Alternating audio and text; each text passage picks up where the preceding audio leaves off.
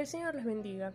Hebreos 4 versículos 12 y 13 dice, Porque la palabra de Dios es viva y eficaz, y más cortante que toda espada de dos filos, y penetra hasta partir el alma y el espíritu, las coyunturas y los tuétanos, y discierne los pensamientos y las intenciones del corazón.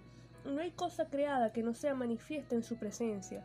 Antes bien, todas las cosas están desnudas y abiertas a los ojos de aquel a quien tenemos que dar cuenta. El autor del libro a los Hebreos nos explica las razones de por qué debemos atender a la palabra de Dios. Y es porque la palabra de Dios es viva, es decir, que tiene la vida de Dios y transmite esa vida. Es eficaz, Quiere decir que ejecuta o cumple a cabalidad su propósito, que es transformar al hombre.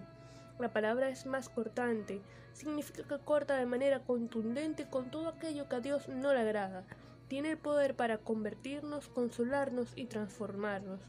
Es comparada con una espada, espada de dos filos. La espada del Espíritu, la palabra, puede conducirnos a la salvación mediante la gracia cuando la aceptamos, o a la condenación siendo piedra de tropiezo cuando nos negamos a escucharla y obedecerla. ¿Y qué hace esta espada? Pues penetra, llega hasta partir o separar el alma, que es el asiento de los pensamientos, ideas, filosofías humanas, del espíritu, y nos provee una nueva naturaleza como hijos de Dios. Las coyunturas y los tuétanos son donde se forma la sangre que da vida y discierne, juzga los pensamientos y las intenciones del corazón, el propósito real por el que hacemos lo que hacemos.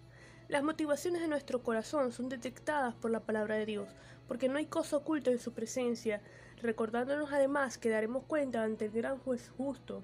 La palabra de Dios es la única que puede trasladar al hombre de las tinieblas a la luz admirable de Dios.